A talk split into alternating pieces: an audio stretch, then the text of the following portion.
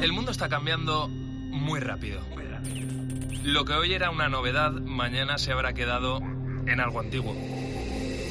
Ese frenético ritmo que muchas veces nos hace preguntarnos ¿y qué será lo siguiente? Velocidad que genera incertidumbre, a veces miedo, pero también intriga, ilusión y sobre todo emoción por conocer. La ciencia, la tecnología, la innovación, los cambios sociales nos empujan para seguir avanzando. Soy José Ángel Cuadrado y si tú me preguntas qué será lo siguiente, qué va a ser lo siguiente, yo te respondo, esto es lo que viene. Hoy mismo vamos a lanzar audiencia pública El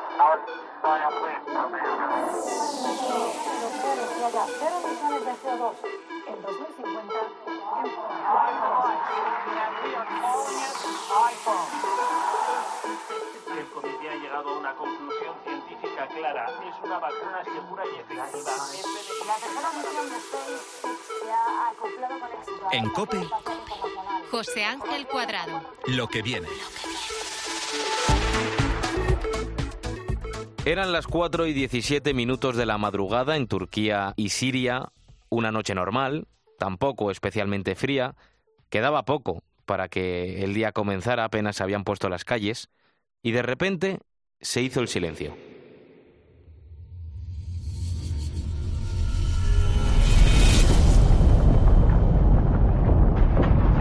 Treinta segundos de ese temblor infernal y que se ha llevado todo por delante, 7,8 en la escala Richter. Pero la historia no acaba ahí porque eh, a unos 80 kilómetros al norte de ese epicentro, otro temblor de 7,6 sacudía la zona.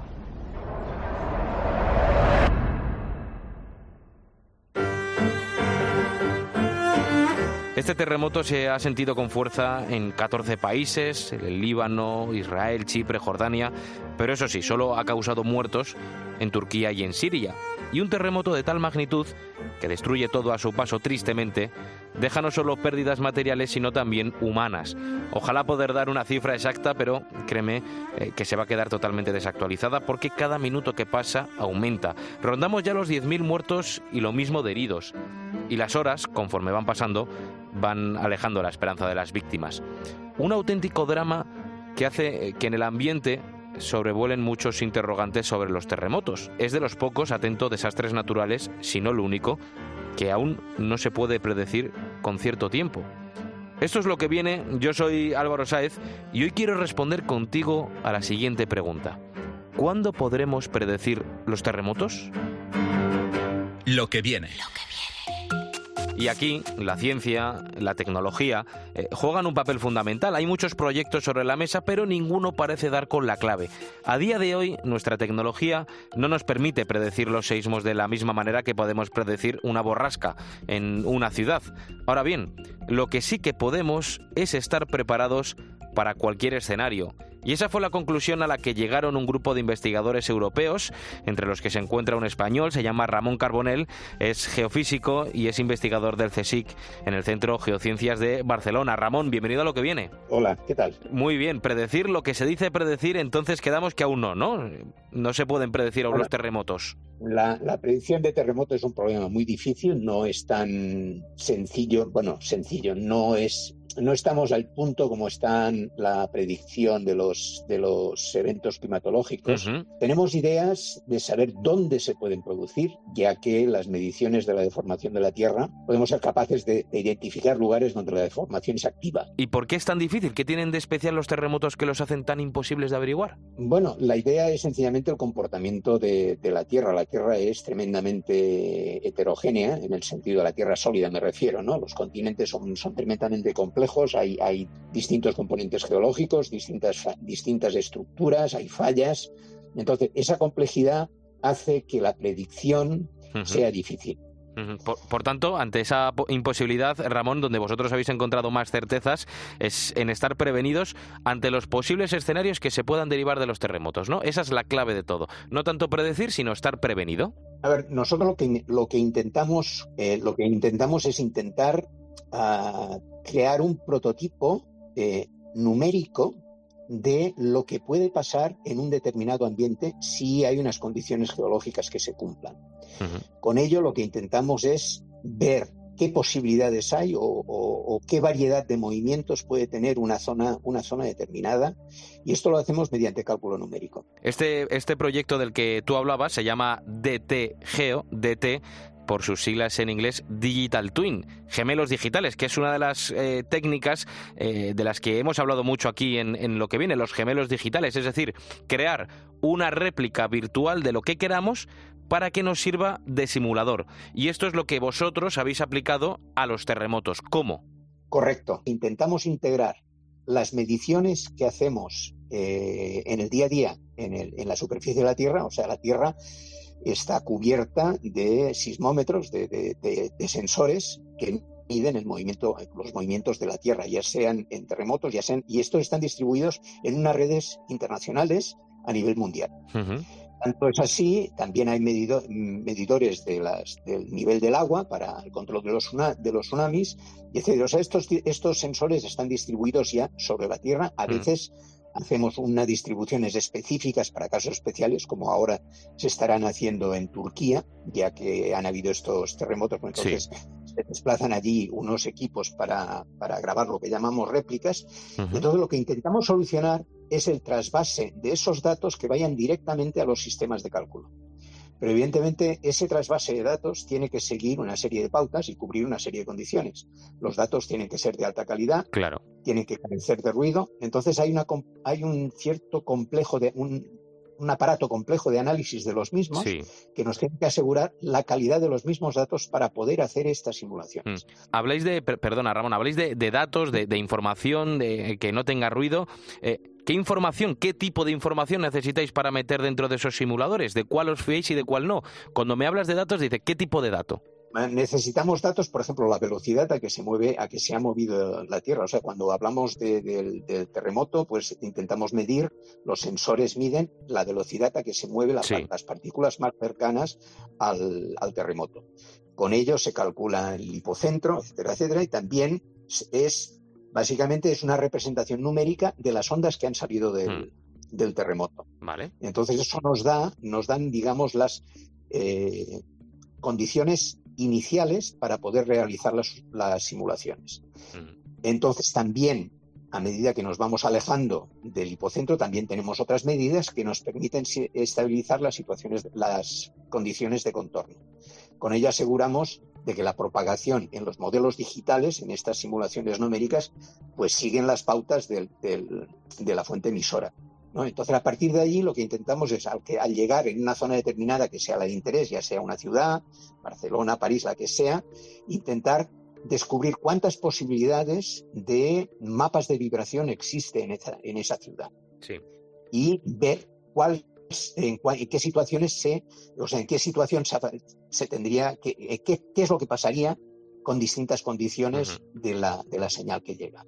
Y una vez recabada esa información, ¿Cómo procedéis a, la simulación? Eh, una, vez, una vez tenemos las, las, las medidas en campo, esas medidas pasan a la simulación. Y una vez tenemos la simulación, generamos estos mapas, estos mapas de vibración, y esos mapas de vibración son los que se pasarían, sí. teoría, a los órganos gubernamentales para tomar una decisión. Esas son las conclusiones a las que se pueden llegar una vez acabado todo el proceso de simulación, ¿no? El, el, tener todos los posibles escenarios a los que nos vamos a enfrentar y tomar las decisiones que puedan salvar más vidas. Es decir, vamos a poder parar el, transporte público, los metros, ¿no? Que están bajo tierra a tiempo. Vamos a saber qué tipo de terreno dentro de, por ejemplo, una ciudad en concreto va a ser más inestable que otro, etcétera, ¿no? Correcto. Hmm. La, idea es intentar, intentar al menos adelantarse en lo que se pueda a este tipo de situaciones. A la reacción, no tanto a predecirlo, pero sí tener una capacidad de reacción mayor. Exacto, y de hecho lo que intentamos hacer es, una vez tengamos este, evidentemente estos modelos digitales, la idea final, eh, hay un programa europeo que se llama Destination Earth, que es la de tener un, modelo digital de toda la Tierra. Pero claro, aquí hay un, hay un pequeño problema. Nosotros no conocemos en todo detalle los cambios geológicos que puede haber y hasta qué nivel. Entonces, lo que sí que intentamos es desarrollar una serie de prototipos para que estos eventos geofísicos extremos podamos simularlos. Una especie como de, plantillas, ¿no? Para que otra gente, eh, vosotros queréis plantillas de, pues si tu terreno es así, lo normal es que en un caso, en caso de terremoto, la Tierra se comporte de esta determinada manera, ¿no? Correcto. O sea, lo que intentamos es, desarrollar unos prototipos de simulación o de modelo digital en unas zonas específicas y en estas los la idea es intentar validar estos modelos digitales en estas zonas evidentemente son de, son de interés, ¿no? Entonces, o sea, hay zonas como el volcán de, del Etna, la isla de Sicilia o, las, las o Islandia en concreto, donde ha, habido algunos eventos que ya eh, son de, conocimiento público. Porque vosotros eh, hablabas de lugares en los que es importante o son lugares de importancia a la hora de medir toda esta actividad sísmica.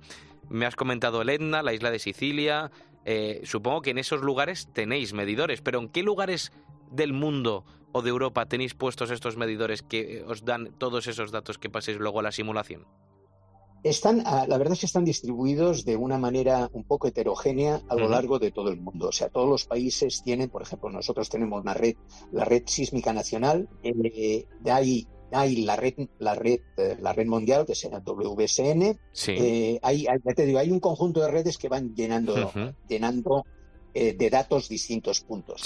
En sitios de especial interés, como es el caso del Etna, o podría ser la zona de, Chile. En Chile, por ejemplo, efectivamente. O el área de Japón. Sí. Esas, esas redes están extremadamente más densas, evidentemente, para intentar adelantarse a este, a este tipo de cosas. La zona de San Francisco también, entiendo, ¿no? En San Francisco también, exacto. O sea, yo en, Japón sé que hay incluso cables, una red de cables submarinos que eh, muestrean el movimiento del fondo marino cuando hay un, terremoto, me parece con una con un con un espaciado que llega a los centenares de metros, o sea que es mucho más denso que en cualquier otro lugar del mundo. Pues sin duda, cada vez parece, Ramón, ¿no? que estamos más cerca de conseguir averiguar, de conseguir predecir no tanto cuándo va a ocurrir un terremoto, pero sí de sus posibles consecuencias y por tanto estar prevenidos. Hay que esperar, pero sin duda eso va a ser lo que venga. Ramón Carbonel, geofísico, investigador del CSIC en el Centro de Geociencias de Barcelona, gracias por hablarnos del futuro aquí en lo que viene. Gracias a vosotros por invitarme. En COPE, lo que viene. José Ángel Cuadrado. Metaverso es sin duda la palabra de moda, puede que incluso seas de los afortunados, los pocos afortunados que a día de hoy entienden en qué va a consistir este término, pero bueno, bromas aparte, esa realidad paralela en la que un mundo virtual pues va a estar entre nosotros y que tarde o temprano vamos a estar inmersos en él, parece que va a estar más cerca de lo que creemos. De hecho, hace poco aquí en lo que viene probábamos unas gafas de realidad mixta que nos eh, teletransportaban a donde nosotros quisiéramos para hacer lo que nosotros quisiéramos. Ahora bien, ¿en el metaverso vamos a poder hacer todo lo que nosotros queramos? Y no te hablo de limitaciones técnicas, que de eso parece que no hay, sino que me refiero a límites, por ejemplo, legales. Y te cuento esto porque estos días nos hemos encontrado con un titular llamativo, atento. Detenido un joven como presunto autor del primer delito en el mundo en el metaverso. Tal cual. Está acusado de múltiples delitos de corrupción de menores, ya que con un perfil falso conseguía que niñas le mandasen fotos y vídeos de carácter sexual. Lo novedoso del caso es que el delito se haya cometido en el metaverso, este universo virtual donde mediante ese avatar podemos tener una vida digital, donde nos podemos divertir, donde podemos aprender, podemos hacer negocios, donde parecía, y ya utilizo el pasado, que se podía hacer lo que quisiéramos. El metaverso es lo que viene y aquí ahora vamos a hablar de los límites y también de los interrogantes de esta realidad virtual que plantea ¿no? en el ámbito legal. ¿Cómo se van a perseguir todos esos delitos cometidos en el metaverso?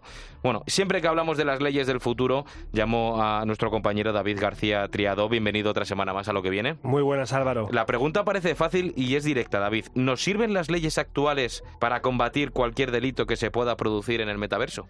A día de hoy, partiendo de la base de que tanto el desarrollo como el uso del metaverso está en una fase muy incipiente, la mayoría de problemas legales que se pueden plantear yo creo que se pueden resolver con las leyes que ya existen en España. El metaverso piensa que no deja de ser un espacio que es relativamente similar a plataformas como las que ya usábamos hasta ahora, como las redes sociales o como cualquier tipo de foro. o los foros. En estos, en estos espacios, delitos como las estafas o el acoso ya se podían perseguir con la legislación que teníamos y a priori en el metaverso este tipo de delitos se podrán combatir del mismo modo. Mm, Bueno, todo eso es a priori, pero sin duda son muchos los interrogantes que surgen cuando pensamos en lo que viene, en cómo van a perseguirse todos esos delitos en el metaverso.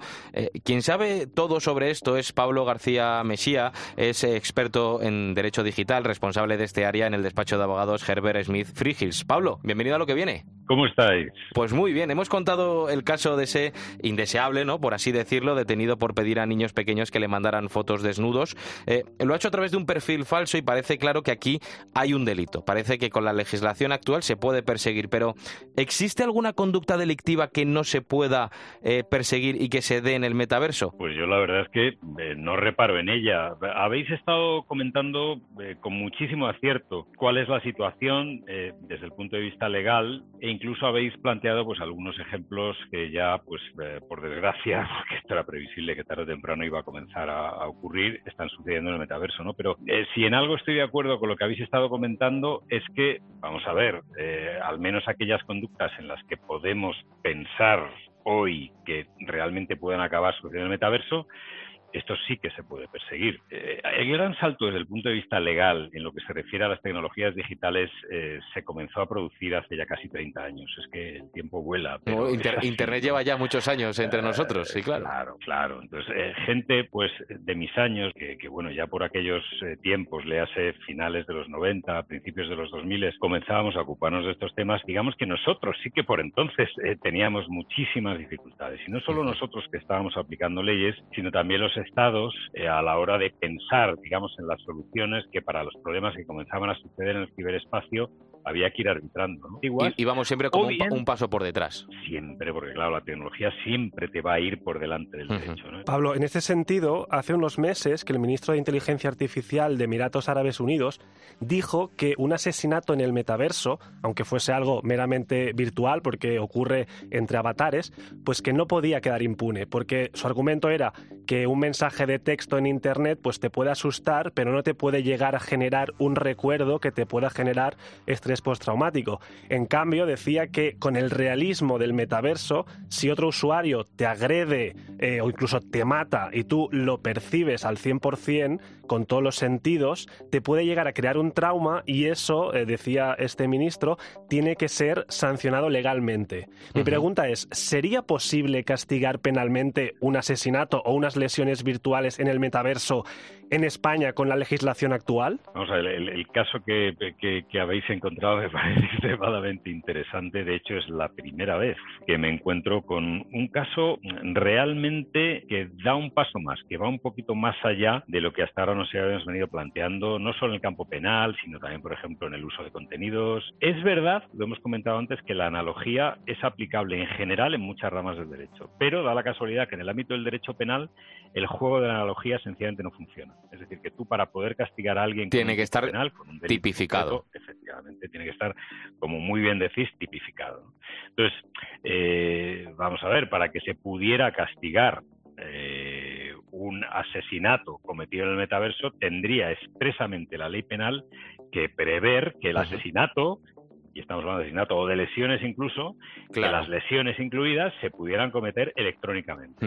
Como os he venido diciendo antes, las leyes se han ido adaptando. Y, por ejemplo, en materia penal también, justamente en materia penal, por esa imposibilidad de juego, la analogía, los códigos ya te prevén directamente, por ejemplo, en materia de estafa, un ejemplo clarísimo, o en materia de acoso, y volveremos sobre ello un poquito después, la comisión por medios electrónicos. Por lo tanto, esto estaría ya perfectamente resuelto. Lo que pasa es que, claro, pensar en que realmente se está matando a alguien eh, eh, por la vía metaverso, es imposible. Claro. Decir, que eh, para matar a alguien necesitas estar físicamente presente esa persona. ¿Quieres esto o quieres decir con ello que, como bien dice este ministro, este tipo de conductas no pueden quedar impunes? Porque yo creo que acierta claramente el ministro cuando dice... ¿Tú, tú crees? esa, pregunta te la iba a hacer.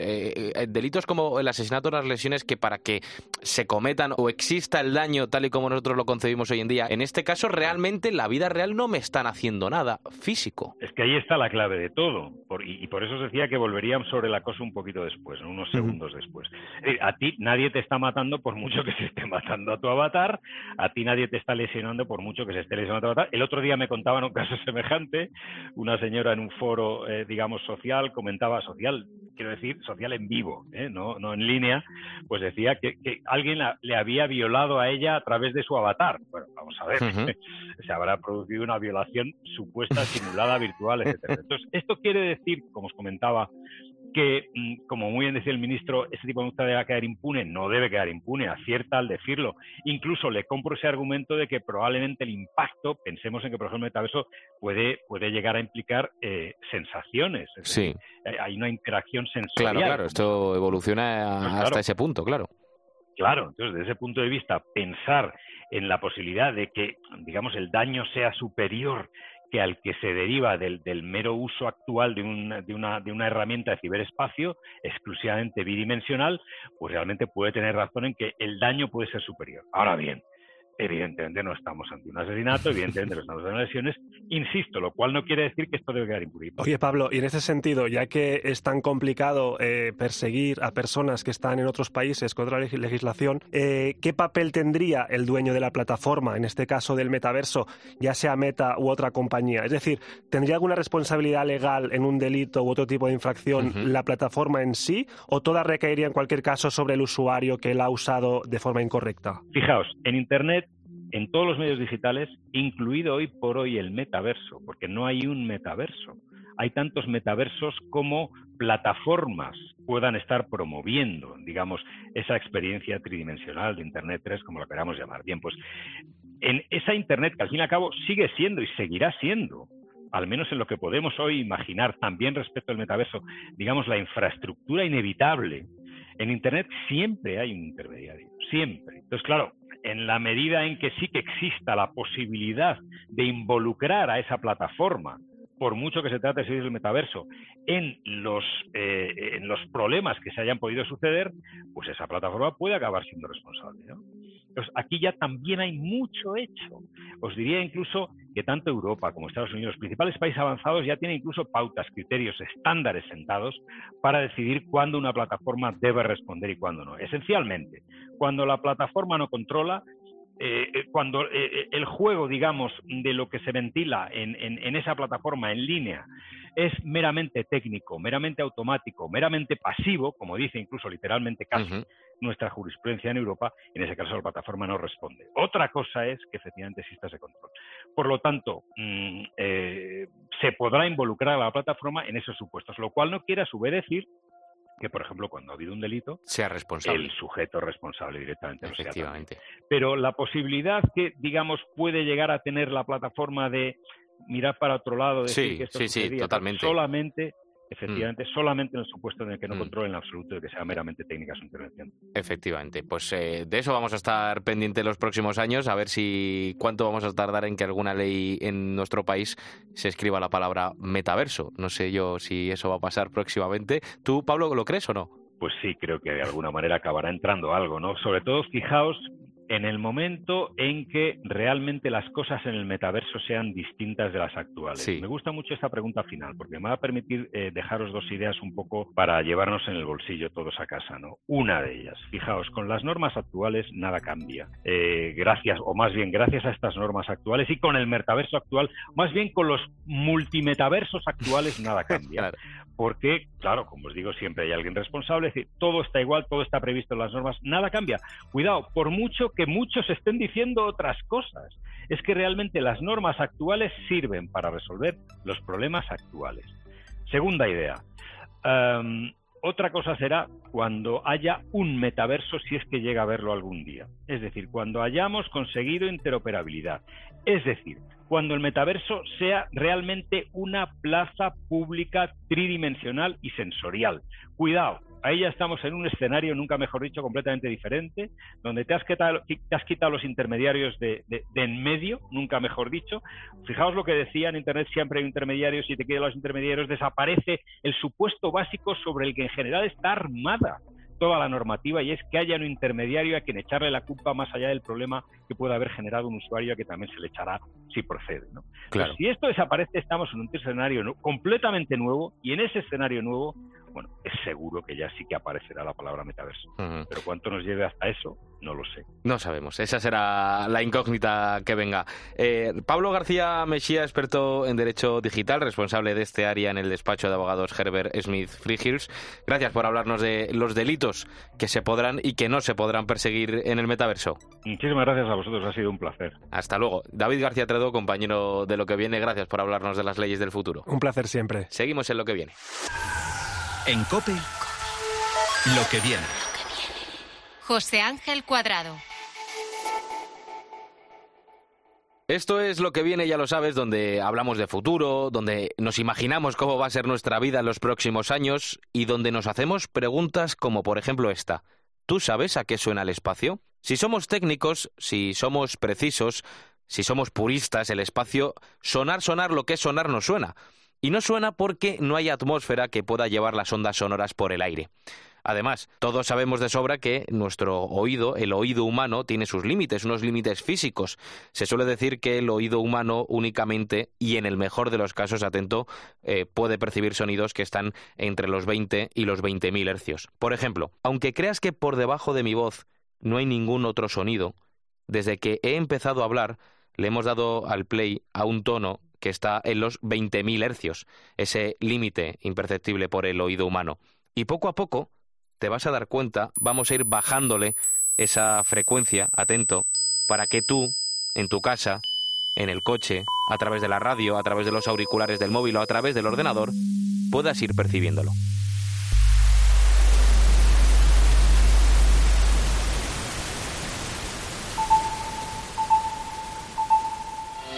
Esos límites, te lo acabo de demostrar, están ahí, no podemos oírlo todo, pero claro, la tecnología avanza para hacer que aparezcan sonidos que antes parecían imperceptibles. Ahora, por ejemplo, gracias a un estudio realizado por un grupo de investigadores de la Universidad Técnica de Dinamarca, hemos podido escuchar el sonido que hace nuestro campo electromagnético, el de la Tierra. Los científicos estudiaron diferentes señales, las convirtieron en sonido con una frecuencia audible para los humanos y atento porque así suena el campo electromagnético de la Tierra.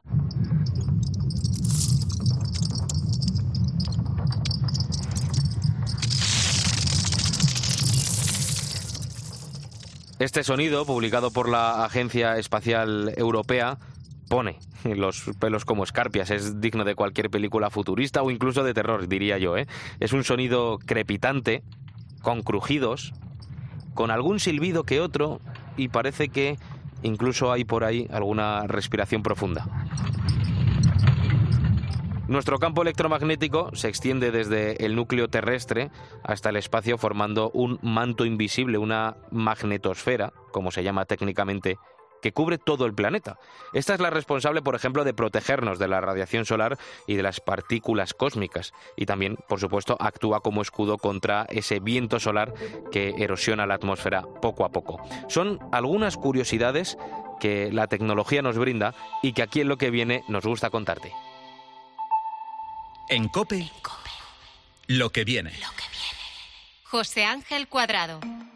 Seguimos en lo que viene, el programa en el que hablamos de futuro, en lo que va a venir, hablamos de los problemas a los que nos vamos a enfrentar, a los retos y te explicamos cómo los vamos a poder afrontar. Y uno de esos retos reside en uno, si no el que más, bienes eh, necesarios para la vida. Te hablo del agua. Parece mentira que todavía en 2023 844 millones de personas carezcan de un servicio básico de suministro de agua potable o que al menos 2.000 millones de personas se tengan que abastecer de agua contaminada por heces. Y atento, porque el escenario no es nada halagüeño. En 2025, en apenas dos añitos, la mitad de la población mundial vivirá en zonas con escasez de agua. Aquí en España, por ejemplo, acabamos de pasar hace muy poquito uno de los periodos más secos de la historia desde que hay registros. ¿Y ante esto qué se puede hacer? Pues la verdad que con la sequía no mucho que sí, que se puede fabricar nubes de manera artificial para que llueva en sitios concretos, pero esta es una técnica de la que aquí hemos hablado bastante y no dejan de ser parches. Contra lo que sí que podemos luchar, y me atrevería a decir que debemos, es contra la falta de acceso a agua potable en el mundo. Y aquí fíjate que la tecnología tiene mucho que decir. Hoy te voy a hablar de un caso muy concreto de una empresa española que tiene ese mantra en todo lo que hace. Acabar con la falta de agua potable en el mundo. ¿Cómo? Atento.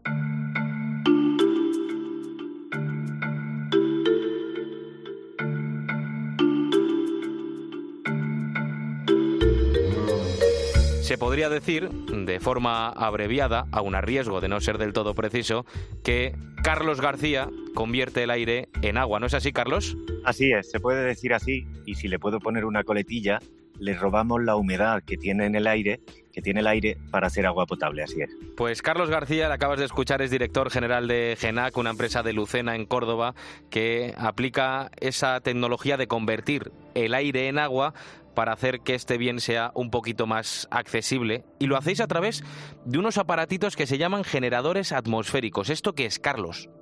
Estos son máquinas eh, que lo que hacen es tomar el aire ambiental, extraer humedad de ese aire ambiental y generar agua líquida que, eh, con la que además aseguran que sea de alta calidad, que sea calidad de agua potable para beber.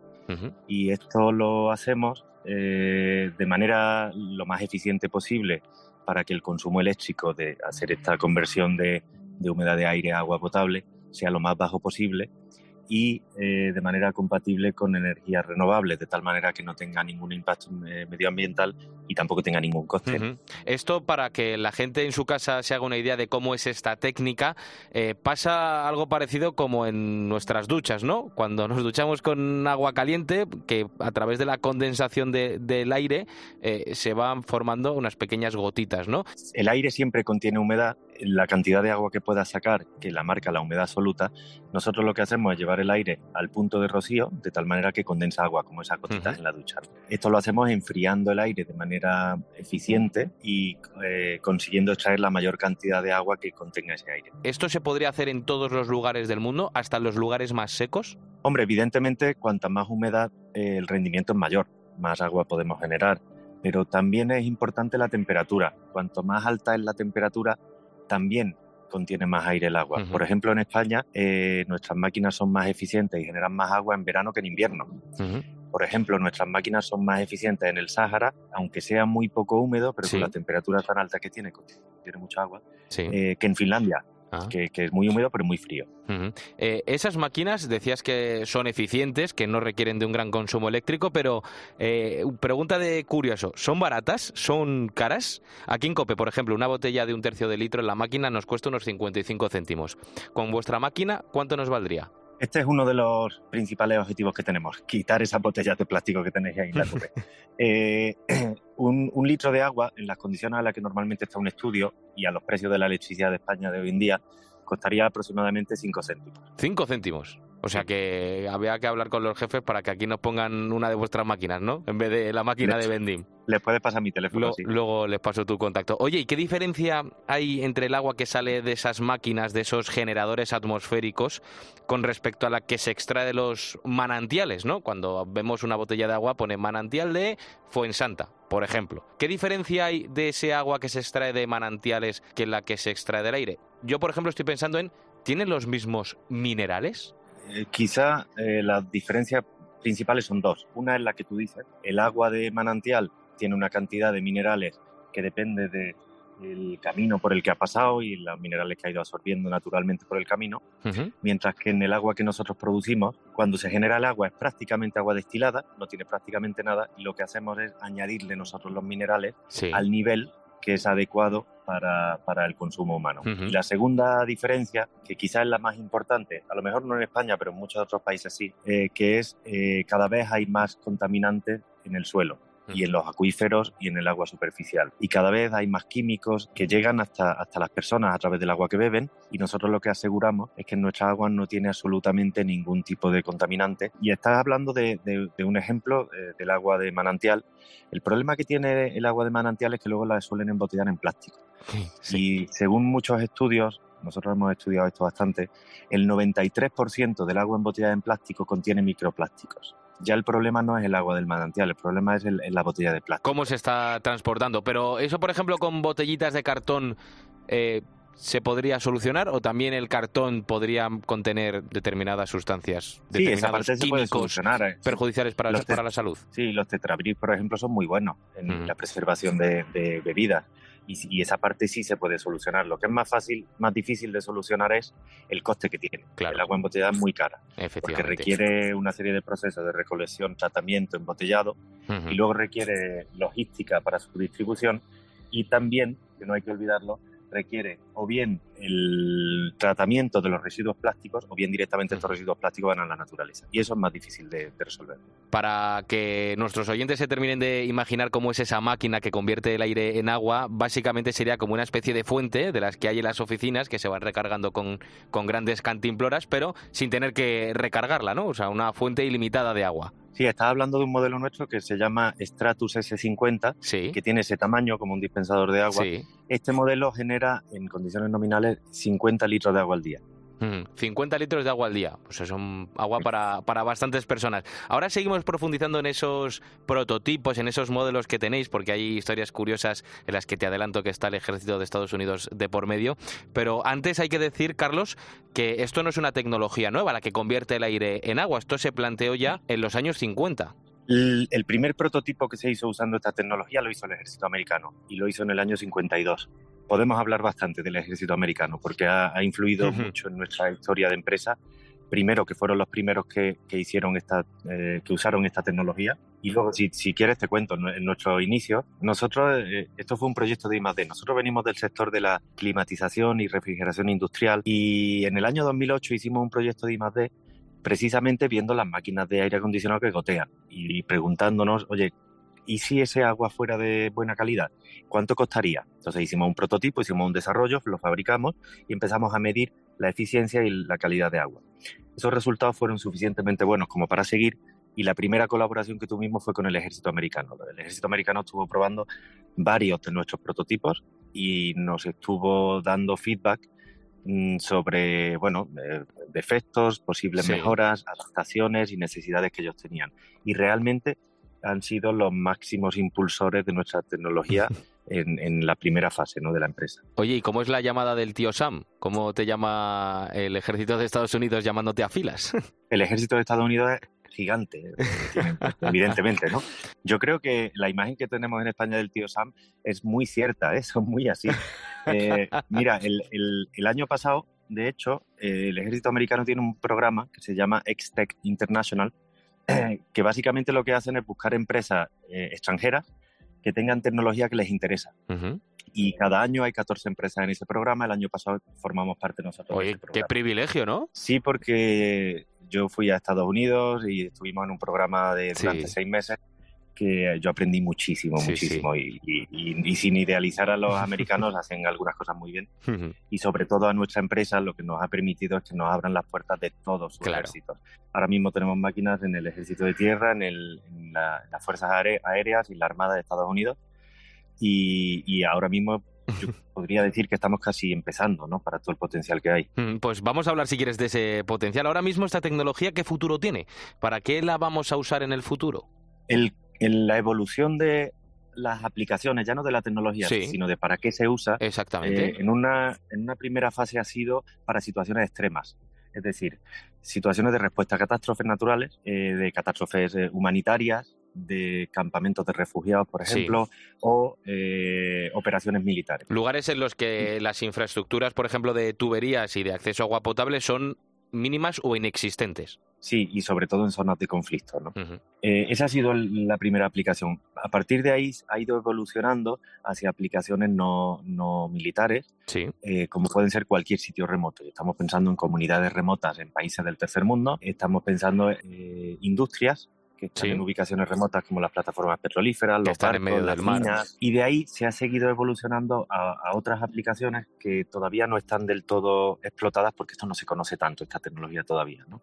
Y, y quizás la que tiene más potencial de todas es precisamente reemplazar el agua, el agua embotellada. El agua embotellada. Siempre pensamos, siempre pensamos en sitios que no llueve, que no tienen tuberías o que el agua está contaminada porque son pobres, pero el mayor problema que tenemos en el mundo no es solo de calidad de agua, es también de el, sobre, la sobreexplotación, bajo mi punto de vista, del agua embotellada. Y ahí, en el primer mundo, de eso sabemos bastante, y nuestro objetivo como empresa es llevar agua de calidad eh, sostenible, combinada con energía eh, renovable, fotovoltaica, tanto a sitios que tienen agua contaminada como a sitios del primer mundo que estén usando agua embotellada para reemplazarla en la medida de lo posible. Hmm. Me comentaba aquí mi compañero técnico Rafa que si esta máquina no resecaría el ambiente. Sí, claro, reduce la, humedad del aire. Lo que pasa es que hay tantísimo aire y, hay, y, tiene tanta humedad que comparado con lo que las personas bebemos, es muy, muy poca cantidad. Y, bueno, te, te, quedas mm, sinceros a poner después de la coma sobre el impacto que tienen en, la humedad del aire. ¿no? Y para terminar, Carlos, em, hablas de que esta máquina se puede aplicar tanto en el tercer mundo como en el primer mundo.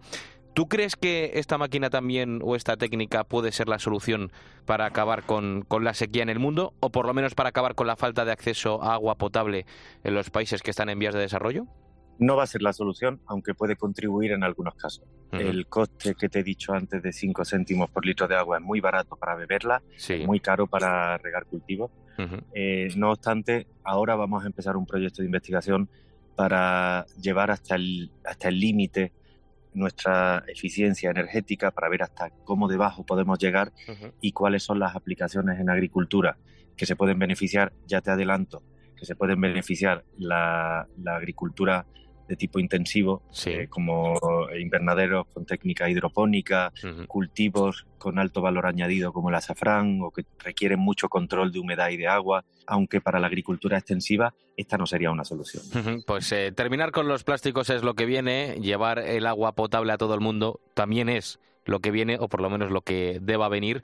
Y en eso trabaja Carlos García, director general de GENAC, esta empresa de Lucena en Córdoba, que es capaz, atento, de convertir el aire en agua para hacer que este bien sea todavía más accesible.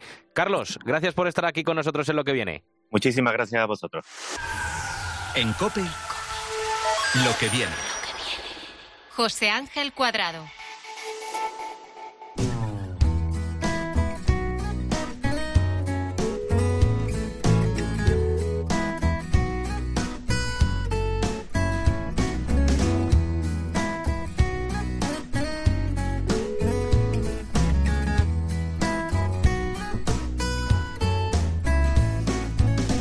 No tenemos que llevar mascarilla en el transporte público, al menos no es obligatoria. Esto es un síntoma inequívoco de que la pandemia ya es pasado, pero sus consecuencias, sus efectos continúan a día de hoy. Por ejemplo, desde la pandemia, muchos trabajadores se están mudando a las pequeñas poblaciones que están a las afueras y están surgiendo eh, pequeñas oportunidades de negocio y al mismo tiempo están siendo una alternativa para revitalizar nuestros pueblos.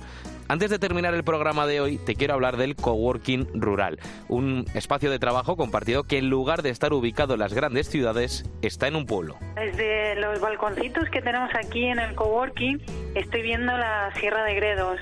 Se ve con un poquito de nieve y estoy pues en la plaza principal del pueblo con sus terrazas. Hoy por suerte tenemos un poquito de sol, aunque hace frío, pero estamos aquí delante del pilón, como le llaman, de la fuente, desde aquí trabajando, eh, sobre todo en esas mañanas de, de primavera, de verano, pues escuchas el agua caer Suena apetecible, así trabaja cualquiera, ¿eh? Acabas de escuchar a Laura Morentes, cofundadora de un coworking en Candeleda, un pueblo de Ávila de unos 5.000 habitantes. Ella y su marido habían decidido dejar Madrid y montar una casa rural en esa localidad, pero la pandemia les obligó a cambiar sus planes, como a todos. Hoy teletrabajan para sendas empresas de telecomunicaciones y además han puesto en marcha esta oficina compartida rural, la llamada La Grulla.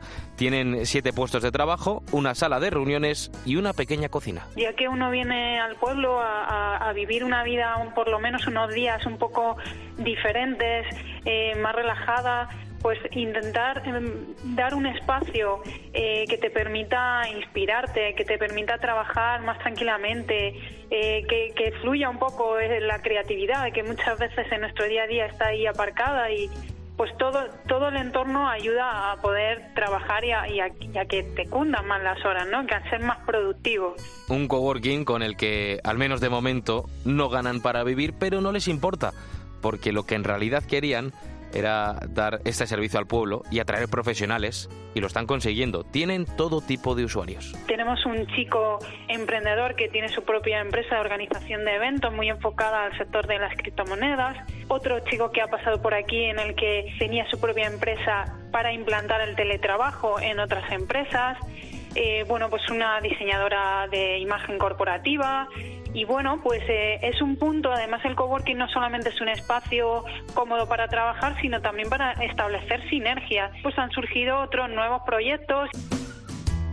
¿Y qué buscan los clientes que acuden a este coworking rural? Pues además de una buena conexión a Internet, muchas veces lo que quieren es simplemente compañía. Paula Machín es una investigadora que vive en el pueblo, ahí en Candeleda, pero que prefiere ir a esa oficina compartida. Yo tengo Internet en casa, y podría quedarme en casa trabajando, pero la verdad es que estar en un espacio compartido, además en el centro del pueblo, pues, pues me gusta más, ¿no? Me hace el día más llevadero, me gusta compartirlo. Aparte que, que la fibra de la que ellos disponen en el coworking, pues para trabajar con servidores remotos y demás, pues la verdad es que se nota mucho la diferencia. También valoran mucho esa tranquilidad de un pequeño pueblo, el paisaje, esa Sierra de Gredos Nevada que, como nos contaba antes Laura, veía desde su ventana, o algo tan sencillo como llegar andando a trabajar, como nos cuenta Esther Nogal, otra usuaria de este coworking rural. Me gusta también trabajar en el coworking por el paseo, de casa a, la oficina porque no tengo yo posibilidad de ir andando aquí en Madrid y me he dado cuenta de que es muy importante cómo llegas por la mañana a la oficina. Me gusta mucho, me cunde más, estoy trabajo como más contenta allí. Y hablando de estas oficinas rurales compartidas, ¿tú sabías que el coworking rural más grande del mundo está en nuestro país, está en España? Pues mira, se trata de varios enclaves en la Sierra de la Demanda, en un paraje precioso situado entre las provincias de Burgos, Soria y La Rioja, en pleno sistema ibérico. Estamos hablando de una extensión de 2.000 kilómetros cuadrados repartidos en tres coworking, uno en Atapuerca, otro en Pradoluengo y otro en Pineda de la Sierra, todos en la provincia de Burgos. Javier Ruiz es el técnico de empleo y emprendimiento del coworking rural Sierra de la Demanda. Hemos hecho una red de espacios de coworking donde la gente pueda acudir a teletrabajar, a instalar su oficina, a instalar su idea de negocio y a, cursos de emprendimiento, a cursos de formación. En fin, son, son más que un mero lugar de teletrabajo. Y es que desde la pandemia compartir oficina es algo más que una moda pasajera, es una realidad para muchas empresas y muchos trabajadores en los pueblos, a que además hay un espacio que brinda la posibilidad a sus habitantes de emprender un negocio digital. Suelen ser pequeños negocios locales. Tenemos un, abogado de, Burgos Capital que nos ha pedido el uso de los coworkings para hacerse abogado de pueblo, es decir, los viernes puede que venga a Prado Luengo, atiende a sus usuarios en, el coworking porque tiene un despacho privado donde los usuarios pueden recibir clientes, proveedores. Otros suelen ser nómadas digitales que están viajando por la zona. Uno de ellos fue, por ejemplo, un peregrino digital, porque uno de ellos está en Atapuerca. Y tú dirás, oye, pues a mí me gustaría poder irme a trabajar y vivir ahí en un pueblo, pero Claro, es que con el trabajo que tengo es imposible. Pues oye, que en este coworking, en Sierra de la Demanda, dicen que te pueden ayudar a crear un nuevo empleo o incluso a mejorar el que ya tienes. perfil de los negocios rurales, yo es que me paso el día rompiendo estereotipos, que ya no son casas rurales y panaderías, que también las hay, sino pues por ejemplo tengo Minari orden.com. Esa es una organizadora profesional de espacios, como la Maricondo japonesa. Pues tenemos una rural aquí en Sierra La Demanda, o sea, es un puntazo. Tenemos una cómica que además de hacer eh, monólogos es eh, somiller, entonces hace una cata de vinos con monólogos tenemos casas rurales, por supuesto, también. O sea que tenemos unas profesiones muy variopintas, realmente. Mm, la imaginación, desde luego, al poder. Y como te hemos contado, el coworking rural se está convirtiendo en esa oportunidad de negocio y en una alternativa para esta España vaciada. Esto ha sido lo que viene. Yo soy Álvaro Sáez. Hasta aquí nuestra pequeña ventanita semanal hacia el futuro. Pero ya lo sabes, nosotros seguimos en cope.es y en las redes sociales. Adiós, adiós.